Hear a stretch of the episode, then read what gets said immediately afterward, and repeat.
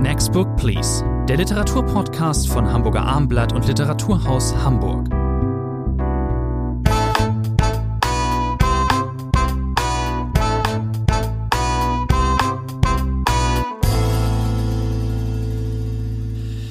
Eine neue Ausgabe. Bei mir ist Rainer Moritz im Podcast Studio des Abendblatts.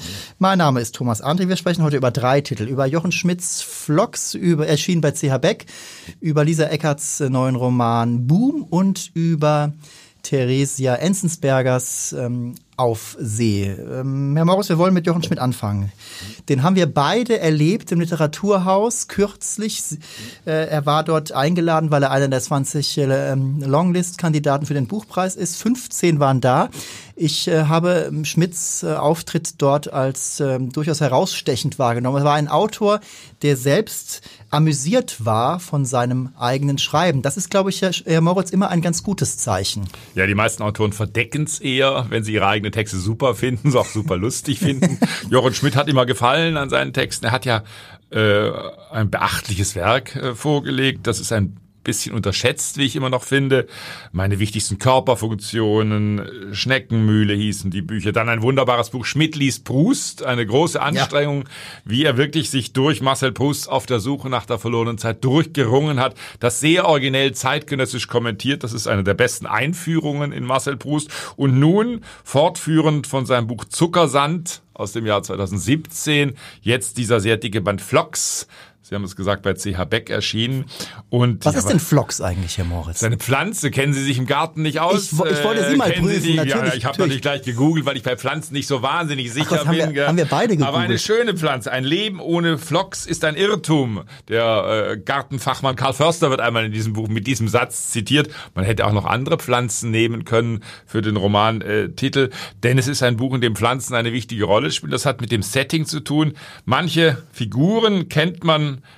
wie gesagt, aus äh, den äh, früheren Band Zuckersand. Richard, der Ich-Erzähler, ist eine solche Figur. Der Name fällt aber nie, Richard Sparka, ne? Hm? Genau, genau. Wir sind in Schmogro. Wir sind in Schmogro im Ober Oderbruch. Haben Sie das gegoogelt auch? Und ja, das gibt es. Man googelt ja immer solche Dinge, weil man will ja wissen, hat ein Autor den Ort erfunden oder hat er ihn nicht erfunden? Äh, Juli C. erfindet immer gern Orte, wenn sie irgendwo in den Osten geht. Das ist bei Jochen Schmidt gar nicht nötig. Schmogro. Juli C. kommt nicht, stammt nicht aus dem Osten. Genau. Jochen, Jochen Schmidt, Schmidt kann sich das erlauben. Er kann sich das erlauben. Ja. Und was, wovon erzählt dieses Buch? Das ist gar nicht so einfach zu sagen. Es erzählt äh, vom vielleicht letzten Aufenthalt der Familie von Richard. Da ist die Gefährtin Clara, da sind zwei Kinder äh, mittlerweile. Karl und Ricardo. Und äh, Richard war immer als Kind und das ist sozusagen die Rückbesinnungsebene des Buches in Schmogro, in seinem Sommer, in seinem Ferienparadies.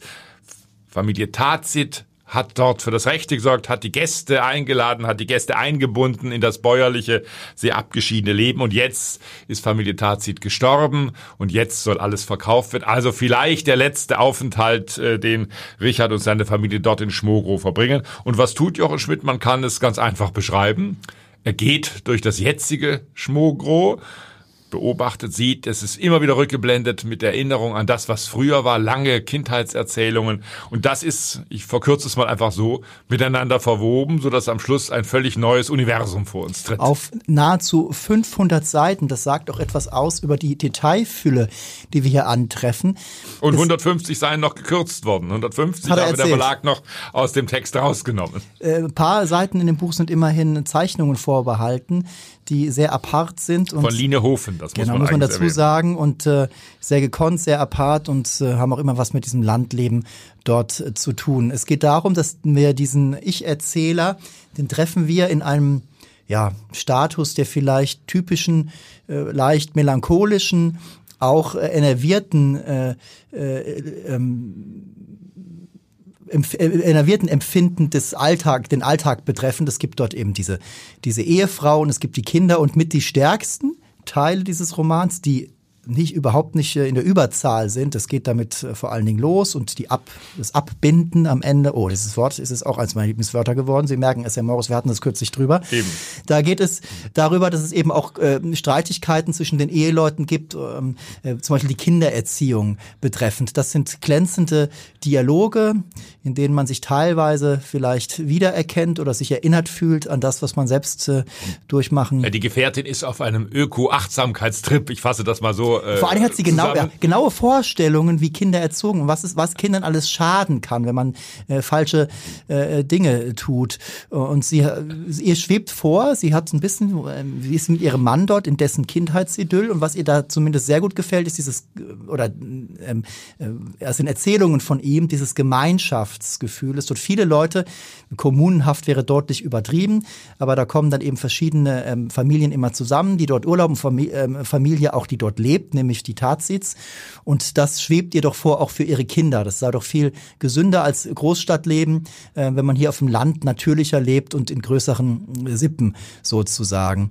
Interessant ist, dass in diesem Ort äh, auch zu DDR-Zeiten, äh, da auch, gab es auch immer wieder mal Westbesuch. Und das sind äh, ganz besonders schöne Stellen, bei denen man auch schmunzeln muss. Dieses Schmunzeln, das ist ein Gefühl, das man ständig bei der Lektüre hat. Ähm, das dann ständig überkommt, ist es Schmunzeln. Diese, das ist dann sind die Westler da und die bringen ihre äh, Zahnpasta mit, die heißt dann auch Dentagard oder Dentamed oder wie auch immer, äh, die im Osten. Äh, man weiß ja nicht, mit was man sich dort die Zähne genau. putzen. Aber die, aber die Ossis, die damals nannten sie, dann nennen sie heute auch nicht wirklich so, aber die nehmen, benutzen dann natürlich die Zahnpasta der Westdeutschen. Dann müssen die Westdeutschen die von den Ostdeutschen nehmen. Äh, nur ähm, das Mundwasser Odol heißt äh, auch im Osten Odol. Das hat der Staat nicht äh, verhindern wollen, dass es denselben Westnamen Namen trägt.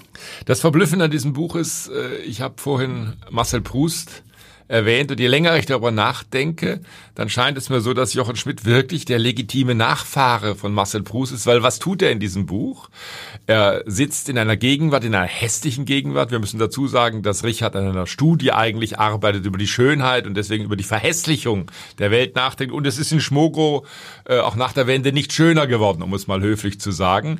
Und was nun eben getan wird, es wird diese Kindheit, diese Jugendwelt neu aufgeblendet. Das heißt, alles, was er jetzt sieht, dient sofort als Anlass, weit zurückzugehen. Es geht auch in der Geschichte weit zurück. Auch die beiden Weltkriege spielen noch eine wichtige Rolle in der Erinnerung der Figuren, die dort in Schmogro leben. Das heißt, alles wird neu aufgeblendet. Jede Nichtigkeit, jede Kleinigkeit dient dazu, den Kosmos von einst aufzuzeichnen.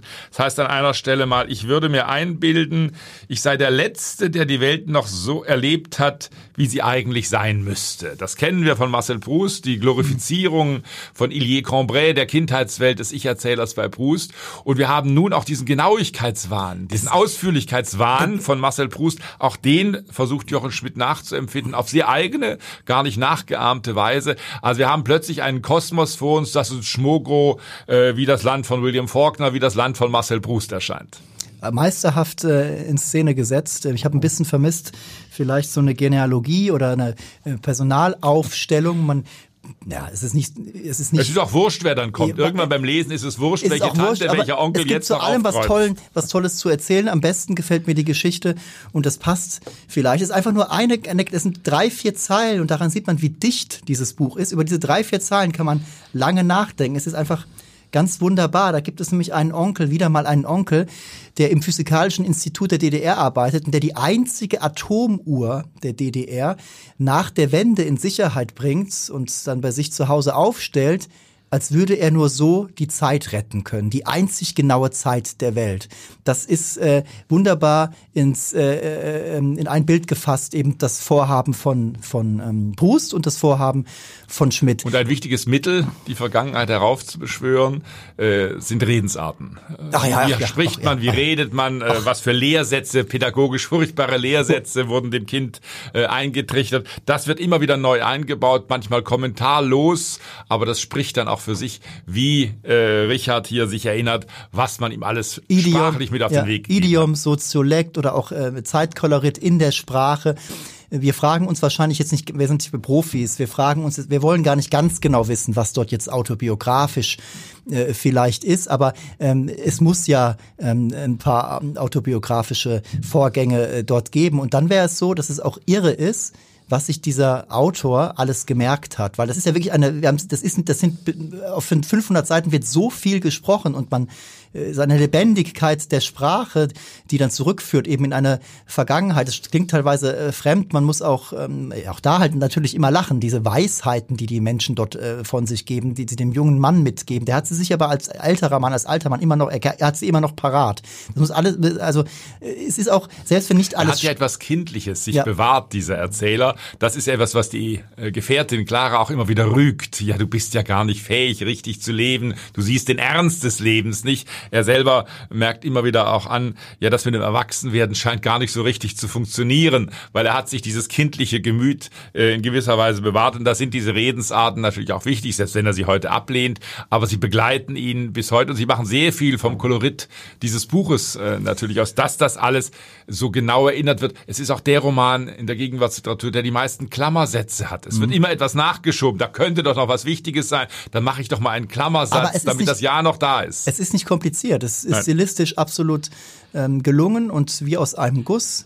Lassen Sie uns noch kurz erwähnen, dass er natürlich auch in diesem Kindheitsidyll jetzt als Erwachsener, als Kind hat er das nicht so parat gehabt, ist auch ein Thema eher fürs Erwachsen oder fürs Ältersein, sich dann ist im, äh, im fortgeschrittenen Alter eben beim Rückblicken fragt, Mensch, aber das waren noch die Leute, die ich so mochte, die waren aber doch auch äh, ähm, die hingen fest auch, die waren auch, was die Ideologie angeht, was das Völkische angeht. Sehr politisches Buch, es wird auch immer wieder zurückgeblendet, es gibt einen Exkurs zur, zur Wandervogelbewegung. Genau. Er, also er, er, er hat aber, er, er hat dann, hat dann noch alte Korrespondenzen da äh, von den Tatsitz und er überprüft die, guckt ganz genau, wie haben die denn jetzt, was hat er denn an Führers Geburtstag geschrieben, meint er das ironisch, äh, dass, äh, dass es ein schöner Tag ist oder meint er das nicht ironisch, er will, er will sie retten, er will, äh, er will ihnen selbst im Nachhinein eine weltanschauliche Distanz zur Nazi-Ideologie ähm, ähm, verschaffen und er merkt aber natürlich, dass das nicht gelingen kann.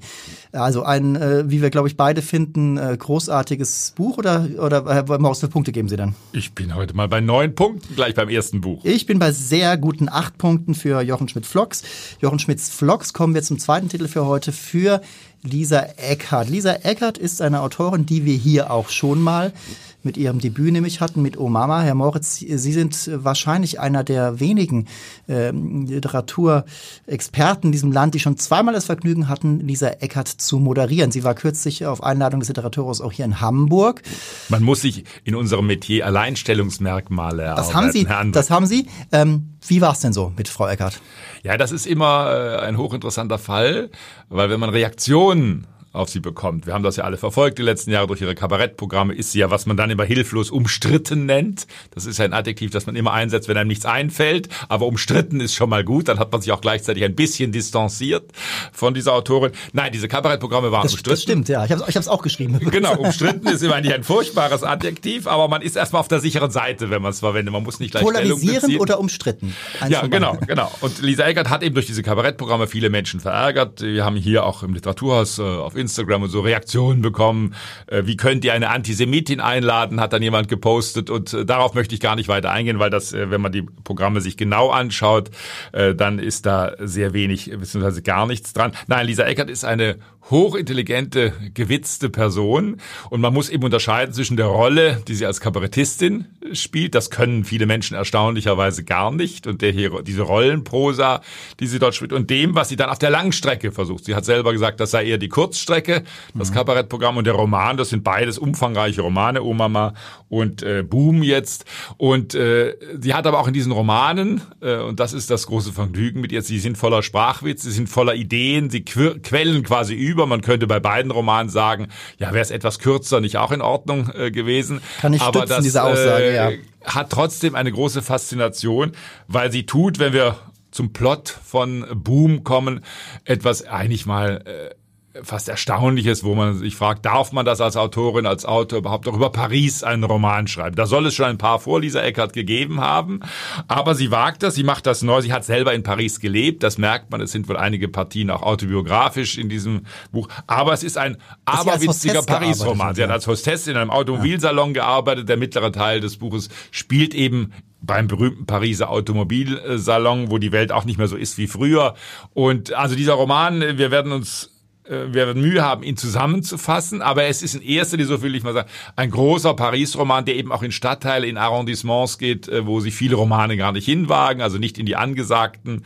Es ist eine Mischung, wenn man das so definieren kann. Es ist kein Pariser Kitsch-Roman, da gibt es ja auch genügend, vor allem im Taschenbuch, die Liebenden von Pont-Neuf oder wie diese Bücher dann heißen, äh, letztlich. Aber es ist eben auch kein Ekel-Paris-Roman, das heißt einer, der nur das Schlimme, das Furchtbare an Paris sieht. Und dieser Eckart versucht, da einen Mittelweg zu gehen. Es geht um eine junge Österreicherin, die nach Paris kommt. Äh, wie heißt sie? Aloysia? Aloysia. Äh, L'Autrichienne, wie man sie dann eben nennt. Äh, ich muss sie korrigieren, L'Autrichienne. L'Autrichienne. Das gehört zu diesem Podcast dazu, dass Sie mein Französisch äh, verbessern. Ja, wenn Sie auch immer äh, Romane aussuchen, die in Paris spielen oder von französischen wer, Autoren geschrieben sind. Haben wir die nicht sind. beide ausgesucht, lieber Ja, ja ich zu Recht, natürlich. die kommt nach Paris und ähm, ja, muss sich dort äh, äh durchschlagen. Es ist äh, auf eine Art und Weise eben auch ein Entwicklungsroman, aber natürlich sehr burlesk, sehr postenhaft, manchmal auch Klamott, klamottenhaft ähm, und sehr lustig. Es ist, ähm, ähm, man vermeint äh, immer wieder auch natürlich die Kabarettistin ähm, ähm, dort äh, sprechen äh, zu hören. Sie ähm, lernt einen, äh, äh einen Clochard kennen, einen sehr äh, ähm, ähm, VIP-Clochard, nämlich den König der, der Bettler sozusagen. Ähm, und mit dem äh, verbringt sie dann äh, Zeit und beide wissen, der Clochard und sie eben auch hier in Paris gehen äh, Dinge vonstatten, die nicht so normal sind, denn Straßenmusikanten werden. Serienmord. Ein genau. Serienmord, genau. Ganz am Anfang gibt's dann schon ein sehr ähm, amüsantes äh, äh, Nachdenken über Serienmörder und wie die sich unterscheiden in Amerika, Frankreich und, und Deutschland. Man ähm, darf das nicht äh, in einen Topf werfen. Terroristen, Massenmörder, Serienmörder, das weiß Lisa Eckert genau zu unterscheiden. Und der Serienmörder, das ist derjenige, äh, Maestro Massacreur, wie er genannt wird, der bringt eben, Sie haben es gesagt, es sind glaube ich fünf an der Zahl, mhm. zumindest am Anfang dieser Straßenmusikanten um. Und äh, das wie der Bürgermeister von Paris erkennt, ist zwar furchtbar und schlimm natürlich, das muss er sagen, aber es hat eine gewisse Attraktion, anders als Massenmörder oder Terroristen. Der Serienmord, das verleiht äh, Paris einen gewissen morbiden Glanz und zieht Touristen eher an, viel, viel als dass sie abgeschreckt werden. Auch die ähm, Straßenmusikanten finden es gar nicht so schlecht, denn äh, es wertet auch sie auf und äh, ähm, jeder möchte in diesem Dunstkreis jetzt nun sein, nicht wirklich vielleicht gleich gemeuchelt werden, aber es kann der eigenen Kunst ja nur gut tun, wenn man plötzlich einen äh, ja einen gewissen Ruf hat ähm, in Paris. Es sind diese, vielleicht sollte man diese drei Ebenen nochmal deutlich herausstellen. Es ist am Anfang, Sie haben es gesagt, Aloysia kommt äh, als unbedarfte äh, Provinzösterreicherin der Liebe wegen äh, nach Paris. Das klappt nicht so recht. Dann sind wir plötzlich, und das sind sehr auch hart beschriebene Szenen in der Unterwelt. Dieser Clopin, dieser König der Clochards, ist ja eine Figur, die aus Victor Hugos, der Glöckner von Notre Dame, stammt. Äh, da merkt man auch die hochbelesene Autorin Lisa Eckert und diese Welt der Clochards, der Bettler, äh, die dort in den Katakomben von Paris leben, die ist sehr, sehr hart, äh, brutal beschrieben. Und dann kommt eben die Krimi-Handlung äh, der ermordeten Straßenmusikanten, die wird irgendwann auch ad acta gelegt, die ist nicht mehr so wichtig. Plötzlich steigt Aloysia, die übrigens kein Wort Französisch spricht. Das, das ist ganz ja, wichtig. Das ist ganz wichtig. Als Tumpeteurin geht sie quasi äh, durch äh, dieses Paris, ein guter Erzähltrick, auf den Lisa, Ecker, Lisa Eckert da zurückgegriffen hat. Sie macht Karriere, sie kommt äh, in eine Agentur, eine Elite-Agentur äh, und ist zum einen Hostess, da sind wir auf dem Automobilsalon in Paris. Auch das sind sehr komische äh, Stellen, äh, wie da plötzlich äh, Aktivistinnen dagegen protestieren, dass mit nackter Haut für bayerische Automobile äh, geworben wird. Die Zeiten sind ja vorbei, wo man das einfach machen durfte. Äh, der BMW-Mann hier, wir dürfen die Firma einmal nennen, auch wenn sie im Roman nicht genannt wird, äh, versucht sich nicht daran zu halten. Aber dann macht, wie gesagt, Aloysia Karriere. Sie wird Edelprostituierte, das darf man, glaube ich, äh, so nennen. Und sie hat besonderen Reiz dadurch, dass sie auch da bei diesem Tun nicht spricht. Wir haben Edelprostituierte, wir haben Straßenmusikanten, wir haben Clochards, wir haben ähm, Hostessen. Und wir haben einen Terrorexperten, der tritt auch immer wieder auf, neben dem Kommissar. Und übrigens haben auch viele ähm, in diesem Buch auftretende Gestalten Sex miteinander. Ähm, diese Beschreibung des äh, Geschlechtsverkehrs ist natürlich eher auf ja, Komik angelegt, zumindest nicht auf ähm, erotische äh, ähm, Vibes, würde ich jetzt mal. Nein, der Animationscharakter dieser Szenen hält sich in Grenzen, weil dieser Eckert natürlich das genüsslich, das so kann man das sagen. auch in ihren Kabarettprogrammen Man teilweise muss, aus. man muss, was äh, den Plot jetzt, an, Plot jetzt äh, angeht, auch wirklich mal sagen, äh, ähm, Sie haben es vorhin erwähnt, das Ganze etwas straffer und vielleicht doch eine größere Stringenz hätte mir ganz gut gefallen. Andererseits ist es natürlich auch gewollt von der Autorin, das eher frei flottieren zu lassen und das unter Umständen die Handlung gar nicht so wichtig ist. Es geht Das eher, ist natürlich, ich habe es am Anfang gesagt, es ist ein Paris-Roman und äh, wenn man sozusagen einerseits sagt, ja, es ist vielleicht äh, etwas ausschweifend äh, geraten, dann kann man aber, wenn man äh, die Sache von der anderen Seite sieht, auch sagen, ja, das ist genau die richtige Art und Weise, äh, ein Metropolenroman äh, zu schreiben. Da passt nichts mehr zusammen, da geht alles drunter und drüber. Okay, das- Äh, das ist ein machen Sie sehr machen Sie sehr geschickt, Das ist, also so kann man für diesen äh, Roman, auch mit diesen Katakomben-Szenen, es spielt Körperlichkeit, das müssen wir einmal sagen, wir haben es gerade schon angedeutet, eine unglaublich wichtige Rolle. Äh, Lisa Eckert, die immer gegen das Sterile des Digitalen äh, wettert, auch wenn sie sozusagen äh, in Diskussionsrunden äh, zugange ist, hat hier wirklich einen Körperroman geschrieben. Es ist eklig, es ist schmierig, es ist glitschig in diesem Buch. Selbst die Wahrzeichen von Paris. Es ist einmal von den außen nach außen gestülpten Organen des Centre Pompidou äh, die Rede. Selbst die großen äh, Sehenswürdigkeiten sind Körper äh, in diesem Roman und darauf lässt sie sich ein und das gibt diesem Großstadtroman, das ist eine Seite der Medaille, einen ganz besonderen Reiz. Sie kann über diesen Roman, das haben wir hier in Hamburg auf der Lesung ähm, äh, erfahren, auch sehr vortrefflich reden, wenn wir nochmal über den äh, ähm, das Ekelpotenzial der großen Metropole sprechen. Auf der Lesung sagte sie ein sehr schöner Satz, der ist auch wie für die Bühne gemacht, dass in Paris, in dieser eben auch sehr einmalig romantischen Stadt auf ihre Weise, dass dort äh, in der, äh, selbst in der U-Bahn, also das in der U-Bahn der Urin wie Croissants duftet. Oder umgekehrt, man weiß es nicht. Man so weiß genau. es nicht ganz genau. Man weiß nicht ganz genau. Ich habe ähm, bin grundsätzlich ähm, dem literarischen Tun äh, Lisa Eckerts ähm, positiv äh, gegenüber eingestellt. Ähm, ich glaube aber, dass insgesamt noch ähm, mehr drin drin ist für sie. Ich weiß nicht, sie kann das so weitermachen. Äh, Omama war für mich ähm, äh, hat mir etwas besser gefallen. Vielleicht bin ich aber auch weniger Paris-Liebhaber als äh, Sie, lieber Herr Moritz oder äh, Frau Eckert. Also wir Ähm, ältere Kritiker pflegen an dieser Stelle immer zu sagen, von dieser Autorin werden wir noch viel hören.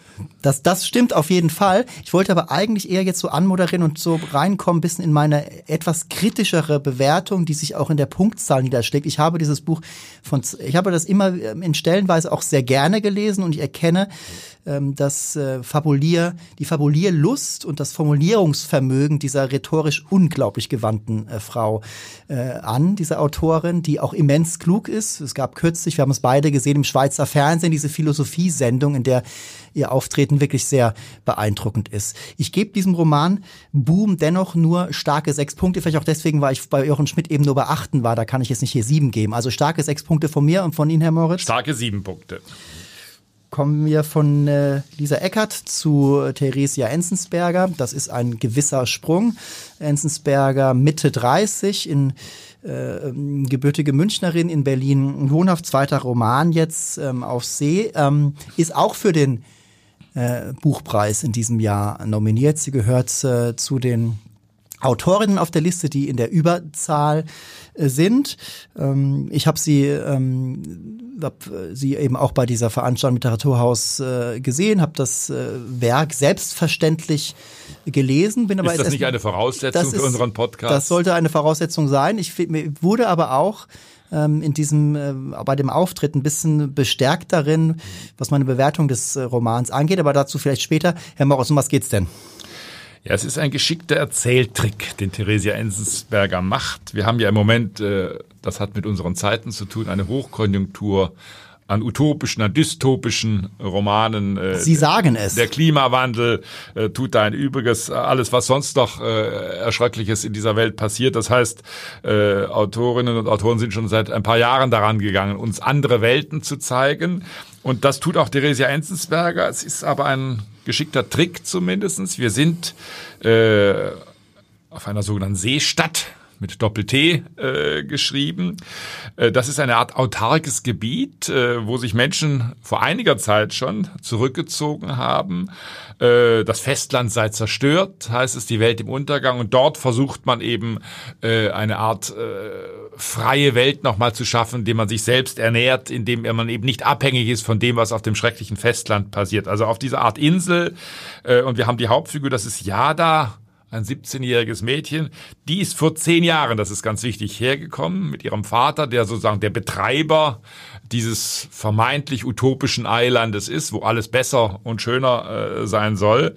Aber, und das ist der Trick, wenn man so will, und das ist eine gute Idee erst einmal von Theresia Enzensberger, äh, der Roman setzt ein und wir haben eben den Zustand dieser Seestadt und die ist heruntergekommen. Die ist heruntergekommen, da funktioniert nichts mehr, da ist die Langeweile, äh, da ist gar nichts mehr so, dass es auch irgendwie noch utopisch äh, letztlich klingt. Das ist äh, ein großer Erzählstrang. Wir erleben ja da, der Vater ist oft verreist, man weiß auch nicht, hat er Liebschaften irgendwo.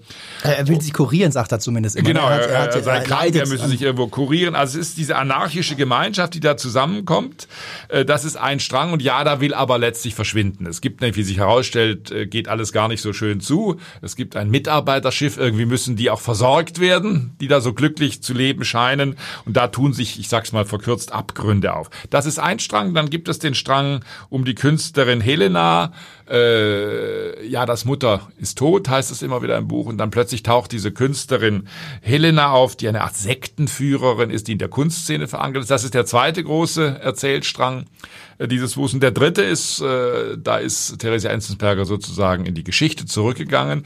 Dieser Erzählstrang ist Archiv überschrieben und da erzählt sie sogenannte wahre Geschichten äh, von anarchischen Gemeinschaften. Ich verkürze das mal so, die es in der Vergangenheit gegeben hat. Da spielt äh, Hemingways Bruder eine wichtige äh, Rolle beispielsweise.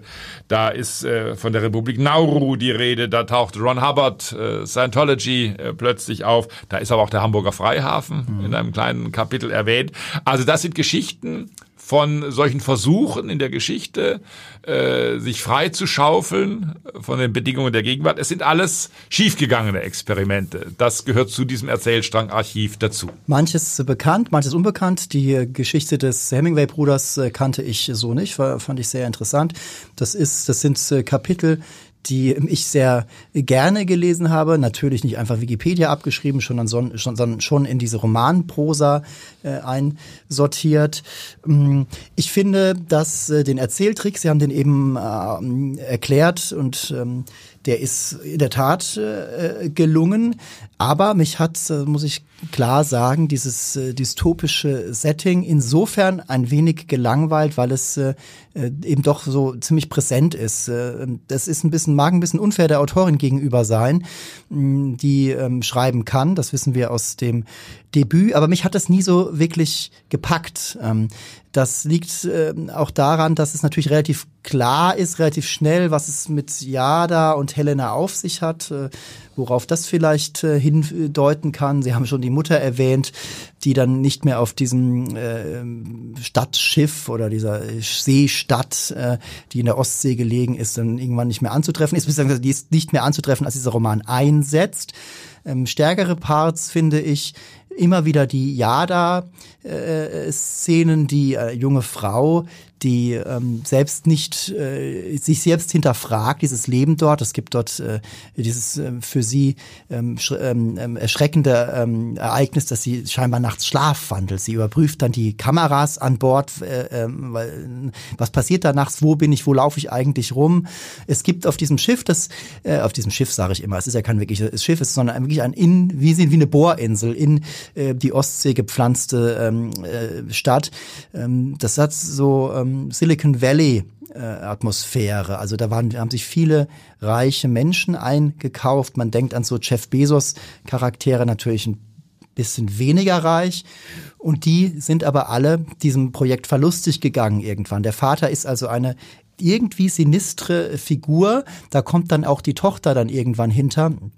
Das Der- hat, vielleicht auch, das hat vielleicht auch nur mit Geld zu tun. Plötzlich hat man den Verdacht, dass das sozusagen ja keine Geldwäscheanlage dort ist, aber plötzlich doch so einen Bezug hat zur Finanzwelt, die nun gar nichts utopisch Befreiendes mehr an sich hat. Wichtig ist noch, dass Yada eben vor gegaukelt wird, das dürfen wir, glaube ich, verraten, dass die Welt eigentlich untergegangen ist. Wir müssen hier auf See, wir müssen in dieser äh, Alternativwelt sein, weil am Festland, da ist gar nichts mehr. So heißt es. So heißt es. Und äh, wir erfahren, ähm, obwohl die Zeitebenen ein bisschen durcheinander geraten, aus äh, Helena ähm, ist, lebt in einer Welt, die aber noch besteht. Trotzdem ist es eine Welt, in der die die, äh, der Spalt noch weiter aufgegangen ist. Es gibt äh, in Berlin Zeltstädte, in denen die Deklassierten leben und es gibt andererseits sehr, sehr reiche Leute. Da gibt es einmal eine, ein, eine, einen Abend, also Helena lässt sie durch die Nacht treiben, lernt Leute kennen. Einmal ist sie dann mit einem Immobilienmakler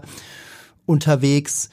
Und ähm, es gibt also, es gibt noch die reichen Leute, es gibt auch äh, Wohlstandsinseln, relativ große in Berlin selbst, aber es gibt auch Leute, denen geht es nicht so gut. Und ja, da kommt in Kontakt mit denen. So viel äh, kann man, glaube ich, sagen, ohne was zu verraten. Davon lebt der Roman auch, was die Spannung angeht, dass Jada äh, beschließt und mit Hilfe der, mit Hilfe der Mitarbeiterinnen und Mitarbeiter, die auf diesem Chef, Schiff unterjocht werden, mhm. gelingt es ihr zu fliehen. Sie will also selber überprüfen, sie will sehen, was hat es denn auf sich mit dem Festland. Und äh, gegen Ende des Buches haben wir dann ja keine wirkliche Utopie, aber dann doch eine ganz andere Art von Zusammenleben. Sie haben es gesagt, diese Zeltstadt in Tiergarten mitten äh, in Berlin, da ist übrigens auch eine Frau die treibende Kraft, das ist ganz wichtig. Ja, viele, viele äh, Frauenfiguren, starke alle, Frauenfiguren. Ja, da, aber das äh, wären, wären diese Utopie Biografien, die im Archivkapiteln erzählt werden, fast immer von Männern äh, guter, angeführt guter Hinweis, werden. Genau. Auch wieder äh, deswegen könnte man behaupten, deswegen untergehen. Und da regiert Agnes in dieser Zeltstadt in Berlin-Tiergarten. Also da bricht etwas ganz anderes auf. Ich bin äh, insofern bei Ihnen, dass ich auch nicht ganz überzeugt bin, wie diese Teile miteinander verwoben sind, wie dieser Helena-Teil und der Jada-Teil zusammengehören. Da ist äh, viel auch ein bisschen gewollt. Äh, also da gibt es auch strenge äh, die nicht wirklich zielführend sind, wo man sich fragt, warum äh, muss jetzt diese Figur mit jenem ausgestattet sein? Das Sektenthema beispielsweise, Helena steht einer Sekte vor. Ja. Äh, das hätte so nicht unbedingt meines Erachtens sein müssen. Also es ist ein Roman für mich, äh, um ein erstes Fazit zu sagen, der äh, eine sehr kluge Anlage hat. Man merkt, da ist äh, viel auch gedankliche Arbeit investiert worden. Aber es ist bei gedanklicher Arbeit immer nicht ganz einfach, sie in Romanhandlung äh, zu übersetzen. Das heißt nicht, dass das jetzt hier ein Thesenroman ist, der uns irgendwas auf äh, eintrichtern will. Aber der Roman hat dann da doch einige Schwächen, wenn es darum geht, das miteinander zu verbinden. Ich glaube, fällt mir jetzt gerade selbst auf, das ist eben auch ein bisschen Fluch des Buchpreises. Wäre dieser Roman jetzt nicht auf der Longlist platziert, würde ich vielleicht nicht so überkritisch rangehen. Das heißt jetzt, ich kenne ja nicht die ganze literarische Produktion dieses Jahres. Ich, mir fallen trotzdem ein paar Titel ein. Es geht ja jedem von uns so, äh, Titel, die man vielleicht lieber auf dieser Longlist äh, gesehen würde. Und das ist auch dann wiederum Segen des Buchpreises. Man kommt über, das ist ja auch das Ziel dieses ganzen Vorhabens, man kommt über Literatur und Gespräch. Da gehört auch dann eben zu, zu sagen, ja, warum ist der Titel drauf und jener Titel nicht. Ich bin bei ähm, Theresia Enzensbergers ähm, zweiten Roman Auf See bei starken sechs Punkten. Ich gebe ganz normale sechs Punkte. Ach, sind wir doch gleich bei sechs Punkten. Liebe Zuhörerinnen und Zuhörer, Rainer Moritz und ich bedanken uns wie immer für Ihre Aufmerksamkeit und wünschen gutes Lesen. Bis zum nächsten Mal.